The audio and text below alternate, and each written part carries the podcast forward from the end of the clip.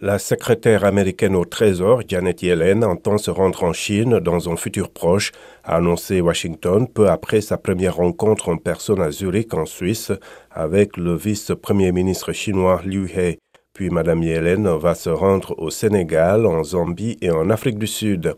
Pour la première étape de son périple de 11 jours, Mme Yellen va rencontrer vendredi à Dakar le président sénégalais Macky Sall, président en exercice de l'Union africaine.